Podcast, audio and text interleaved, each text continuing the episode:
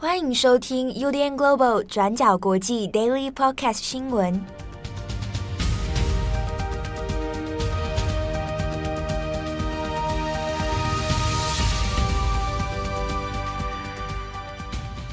Hello，大家好，欢迎收听 UDN Global 转角国际 Daily Podcast 新闻。我是编辑七号，我是编辑佳琪。今天是二零二一年八月十八号，星期三。好，那今天还是第一则要先来跟大家讲一下阿富汗的状况啊。这几天的阿富汗状况，因为它会有持续更新啊，所以这边我们也都会帮大家再略做一些整理。那这两天的转角国际的网站，我们当然也有除了过去二十四小时的新闻之外啊，那像我们的专栏，那也有转角说来解释一系列关于美国与阿富汗的问题。那也欢迎我们的读者可以来上网搜寻参考。好，那我们这边先来讲一下塔利班呢，他也举行了这个对国际的记者会。好，那来通过这个记者会，有点像是与国际示好哈，或者来阐明一下，现在呃已经拿下阿富汗之后，那新的塔利班会是什么样的角色哦？好，那在这个记者会上面呢，塔利班的发言人是有反复的强调说。他们不会再去发生任何的冲突，也不希望有任何的战争重演。啊，那希望呢，把这个冲突的因素能够降到最低。那也强调说，也不想要再乐见说有所谓内在的敌人跟外在的敌人都同时出现哦。好，那这边看起来当然是说，就武装方面，他似乎有一些想要和平放软的这样姿态。那另一方面呢，我们也来看一下，大家也很在意的关于。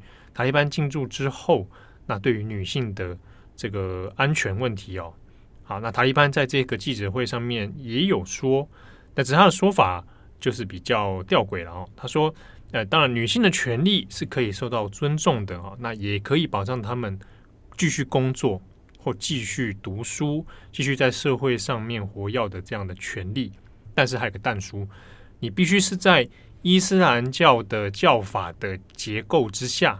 来做这样的事情，好，那他直接直接只讲到这个部分啊，并没有针对一些细节来做声明，比如说，呃，那好，允许工作，允许读书，那是具体要怎么样做啊？什么样的工作可以？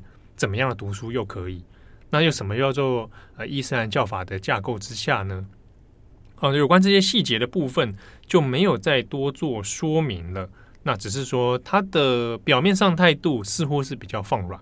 啊，那也想要跟国际社会来表示说，这个已经跟过去的塔利班不大一样了。不过这方面呢，根据一些外媒有访问了啊，现在目前人在阿富汗的一些女性哦，那其实大家还是很观望啊。原因就是过去塔利班也曾经说过类似的话啊，我们绝对不会对女性怎么样怎么样哦，结果还是出尔反尔哦，还是有发生了比较这个严重的打的伤害问题。好。那所以这边还是观望说，呃，就现阶段来讲，虽然阿富汗内部看起来是没有什么太多肃杀的感觉哦，也没有出现更大的冲突啊，但是呢，会不会啊，未来塔利班就真的就就这样让大家可以照常生活？那又是另一个问题哦。那不过在一些这个地区里面，那也有媒体像 BBC 那有发现说。开始有塔利班的人员会去，比如说你家里可能有女性，那他可能会去，哎，发放头巾给你，就是说你要可能要你未来出入的时候，你还是必须要去包裹头巾哦。好，那可能看得出来，塔利班还是蛮在意一些比较伊斯兰基本教义的一个问题。但是呢，也有人回报说，他在自己的工作场域啊，办公室里面就有被告知说，呃，你要回家了。那接下来工作可能要有其他的男性来接手。好，那这个并没有发生在全部阿富汗境内啊。根据 BBC 的报道是说，可能会有一些地区上的差异，好，所以现在还不确定到底会怎么样。那只是当地的一些女性现在也在可能要去做一些测试哦，比如说，好，那现在塔利班的呃新的秩序出来了，好，那我现在还在原地的女性，她们可以到什么样的地步？那可能一方面在等待，一方面也要做一些测试。啊，那比如说我如果上街，好，比如说我如果出门工作或等等等啊，那这个还有待观察。好，那另外呢，在记者会上面，塔利班也有说，因为先前有这个外媒也有报道说，有当地人士反映说，也有塔利班的人跑来敲家门，敲你家门说要搜罗武器啊，甚至还有人讲说啊，我要娶你们家的女儿，怎么之类的。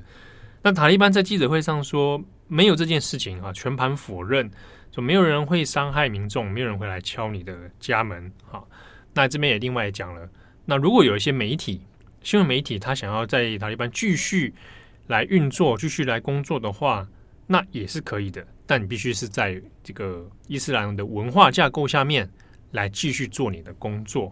那这个是塔利班在记者会上所强调的这个立场。好，那另一方面呢，虽然塔利班这边也承也有口头上面去承诺说，呃，因为现在美军还有在进行撤退嘛，哈，那我们不会去做拦阻哈，塔利班不会去阻止美军来撤退。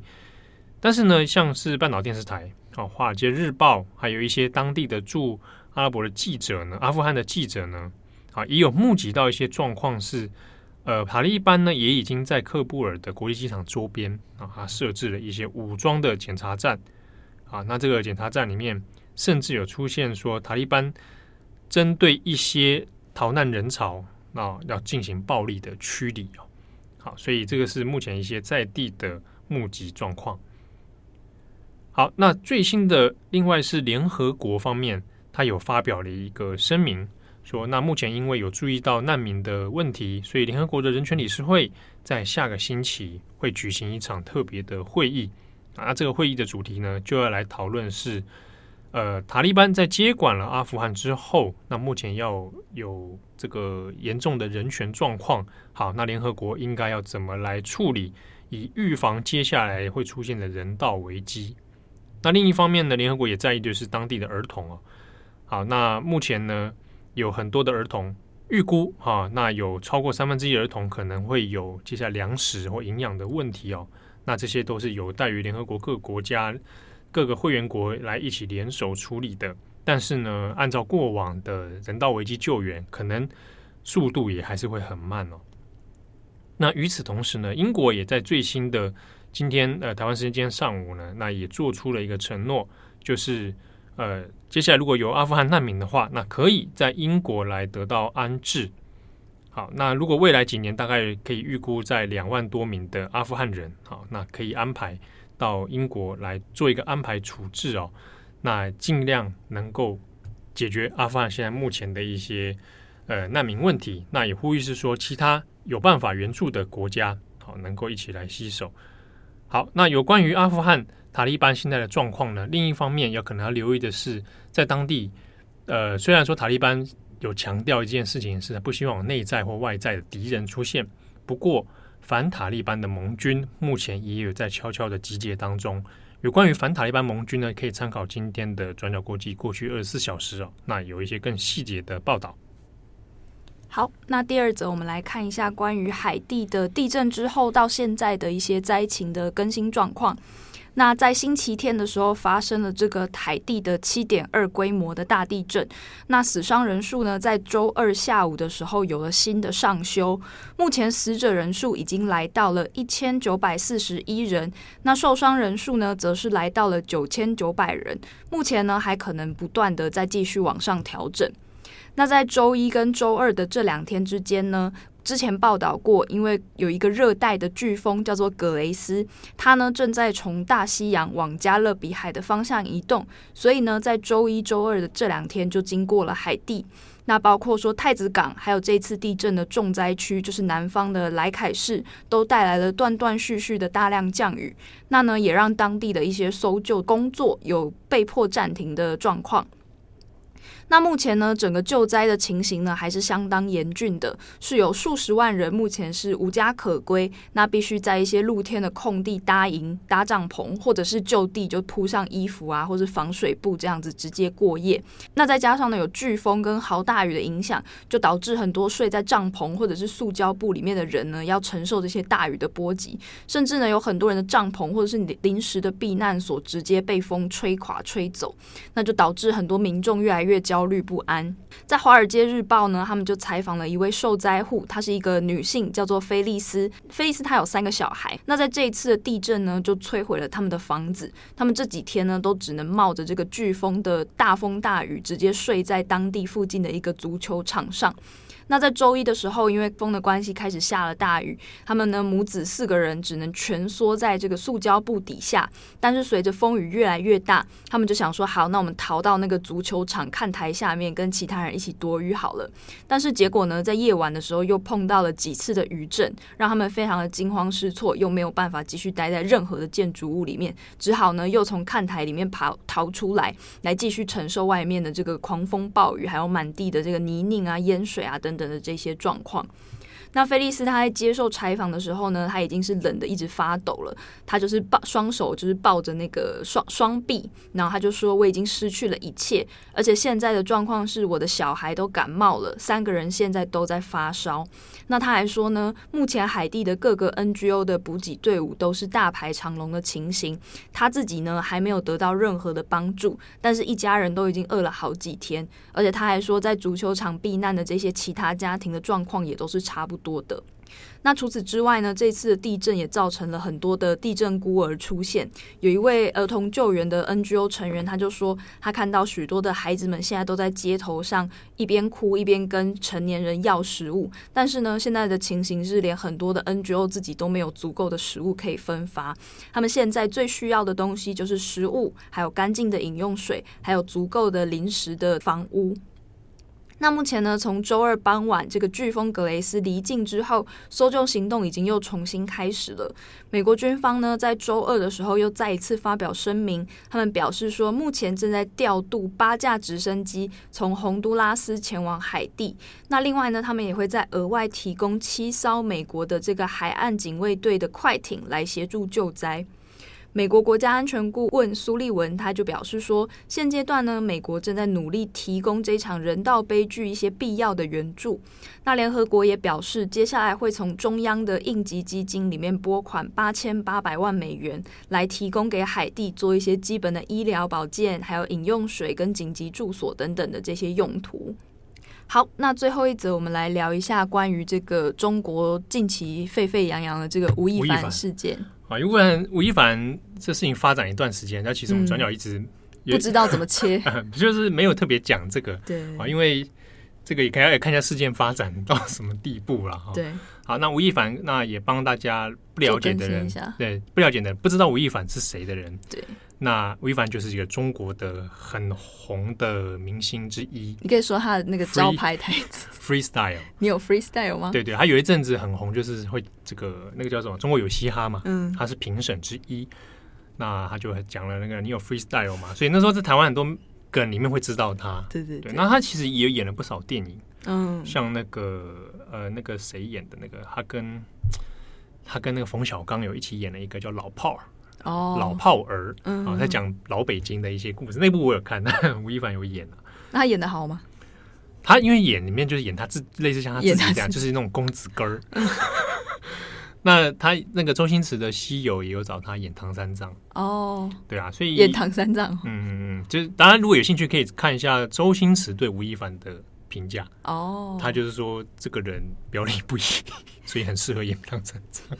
我来讲一下他的那个事件的那个爆发的那个根的起始点好了，就是大概是在七月的时候，就是吴亦凡他就被一个中国的网红叫做都美竹就提报说，吴亦凡他私底下就是非常的有很多关于性性剥削的这些传闻，就包括说酒桌选妃啊，诱骗未成年女性上床啊，甚至还有灌醉他们性侵等等的这一些很严重的爆料。对对，那后来呢，在七月三十一号的时候，吴亦凡他就被北京的朝阳警局刑事拘留。在那之后呢，吴亦凡的微博账号就突然无预警的消失了。事件呢，就一直到了两天前，也就是八月十六号的时候，北京市的朝阳区人民检察院就表示说，经过依法审查，以涉嫌强奸罪为由，批准逮捕吴亦凡，就等于他已经是被正式的拘捕了。对，好，那这个。在中国新闻会常写说吴亦凡被批捕，哦，有有的人一下子看不懂批捕是什么，就是批准逮捕了。哦，对对，他被批捕之后呢，那当然其实这事情当然不只是演艺圈了哦，就是他已经变成那阵子到现在中国舆论社会里面蛮蛮扩散的一个事件啊。当然包含说大家对于演艺人员的私德问题，嗯啊，因为他这个已经有涉嫌到可能是犯罪，犯罪那又包含到说这长期以来中国官方或者社会里面对于演艺圈的一种道德界限，嗯啊，那会有一些呃很强硬的一些说法。对啊，那像这一个被批准逮捕之后，那现在吴亦凡人现在就应该是被抓起来了。对对对，那蛮有趣的，就是你可以看到官媒怎么来评价这个事情。对，因为之前虽然有传闻说吴亦凡可能会被调查，但是这一次他讲出来的是说直接涉及强奸罪，就让很多人就想说，哎，怎么会这么的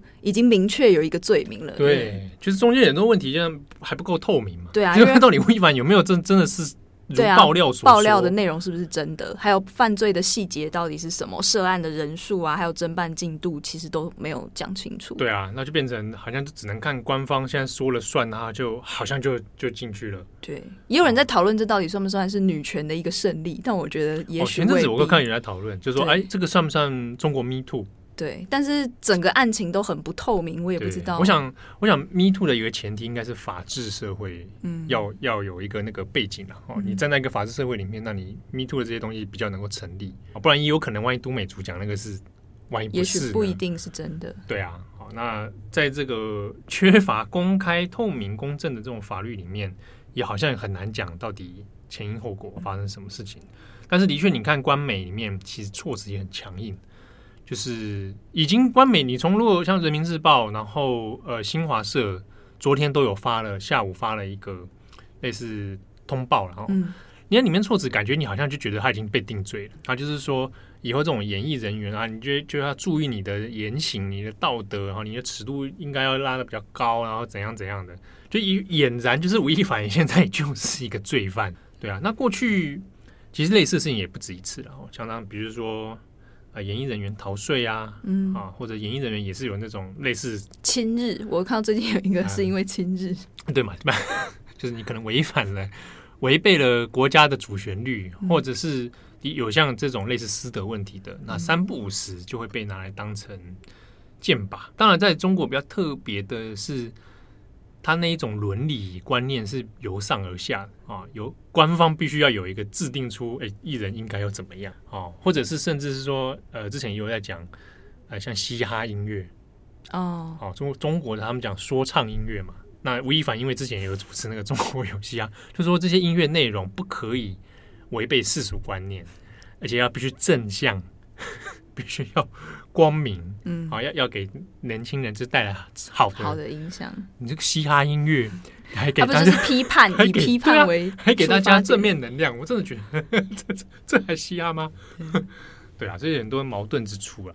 对，像是在中国的广电总局，他们现在也有一些声明，有点像是要全面驱逐所谓的这个污点艺人。嗯、像他们在七月中的时候就举办了一个所谓的演员和经纪人培训班，它的全名叫做“推动电视剧创作生产高质量发展演员和经纪人培训班”。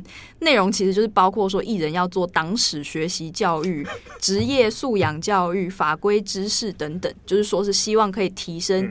年轻艺文从业者业务和品德素养，但这个培训班本身就是一种官方对艺人的表态啊，就是你要有品德素养。对，那以我自己的观察啊，曾经在中国演艺圈这个有所这个牵涉的这个观察，对，就是涉猎观察里面讲讲几个，一个是污点艺人，其实大家去查，我我们以前也做过污点艺人这个题目，讲其实讲好久了，大概就是有一点，就是今天有出了一个什么事情。官方就会跳出来说：“我要来整治污点艺人。”好，他风头过去之后，大概又慢慢淡忘啊。因为怎么找污点艺人本身也是个问题啊。有些人他明明就很，大家也知道他有状况，可是他就是会没事。嗯，然后他后台还可能很硬啊。污点艺人这一点就是讲蛮久了。范冰冰那次也讲过污点艺人逃税。对啊，那。这个或者是说，之前有讲过，呃，演艺圈一个比较畸形的现象是演员的片酬过高啊，那是高到是整个剧组里面你最高，而且高到不成比例啊，以用上亿在计的啊，这个也是当初官方也是跳出来说要整治这种畸形现象。好，那再来就是他后面设了一个什么什么培训班这种，对，对，对，对不对？按照这种这种生态来讲哦，那个还蛮也未必真的会 真的会说让人就说以后都要去上啊。就是，说比如说啊，那你叫你叫周迅去上吗？对，就是他有时候会有一个政策出来，怎么实行又是一回事。有时候大概就是。风头过去就没了，而且现在也是有好几间电视台或者是其他演艺单位都会出来，有点像是呼应官方的口号。对对对对，像是那个湖南卫视下面的那个芒果 TV，他就通过官方的微博发文，就说做艺先做人，做人得为先，就是表示说他们芒果 TV 旗下的艺人全部都有签一个叫做艺德承诺书，就是意思他们的艺人都会遵守一些艺德的规范，这样。演绎的 道德啊，这种吗？对，演绎的道道德承诺书，这个也是大家也听吊诡哦。就是很你签了就没事了嘛。对，我签了，我就是个品性良好的乖宝宝。但这个书是这个承诺书，当然是没有法律效力啊。就是我承诺不做什么事，我觉得比较像是表态吧。对对，但其实对于很多投资方或制作人来说，其实也是心里会很怕。嗯，因为有时候我比如说我也不知道，我现在比如说我我现在拍了一个电视剧，我怎么知道这个男主角以前干了什么好事？对，对自己其实心里会怕。哦，之前我也听过那边的人在讲，就是有一阵子也是常喜欢用台湾演员嘛，嗯，那他们也有制作组坦白说，他说也开始会不敢用。你说柯震东，这就是说，那吸毒是一个对，还有一种是你不知道这个人什么时候会被人家说辱华。啊，对对对，对他现在一举一动可能都会辱华状态下，我没把握，所以我投资你对我来说是很大的风险，对。对啊，那那这个长期以来，这个对当然中国演艺生态其实也是蛮不健康的。嗯，吴亦凡的事情，我想后续可以再再继续观察。那阵子还有传说粉丝要去劫狱嘛？啊，对对对，去警局外面。对啊，那这个整体来说，的确，我觉得可以留意，中国官方现在对粉丝文化这件事情是很在意的。对，好，那要不要出手整治？这个未来可以来看。重点是说，粉丝文化怎么整治？对啊，对啊，怎么必检索都会有新的方式。难道说，比如实名制粉丝，后援会必须全部由官方来设立？这整个超怪的吧？对，还要设那个党支部什么什么 之类的。对，比如说在粉丝应援团里面再设一个那个那个书记，嗯，官方要派人来来监察，这这这这太怪了。嗯。那后续的状况，我们可以再做一些观察。嗯，好，那感谢大家收听，我是编辑七号，我是编辑佳琪，我们下次见喽，拜拜，拜拜。感谢你的收听，如果想知道更多资讯，请上网搜寻 UDN Global 转角国际。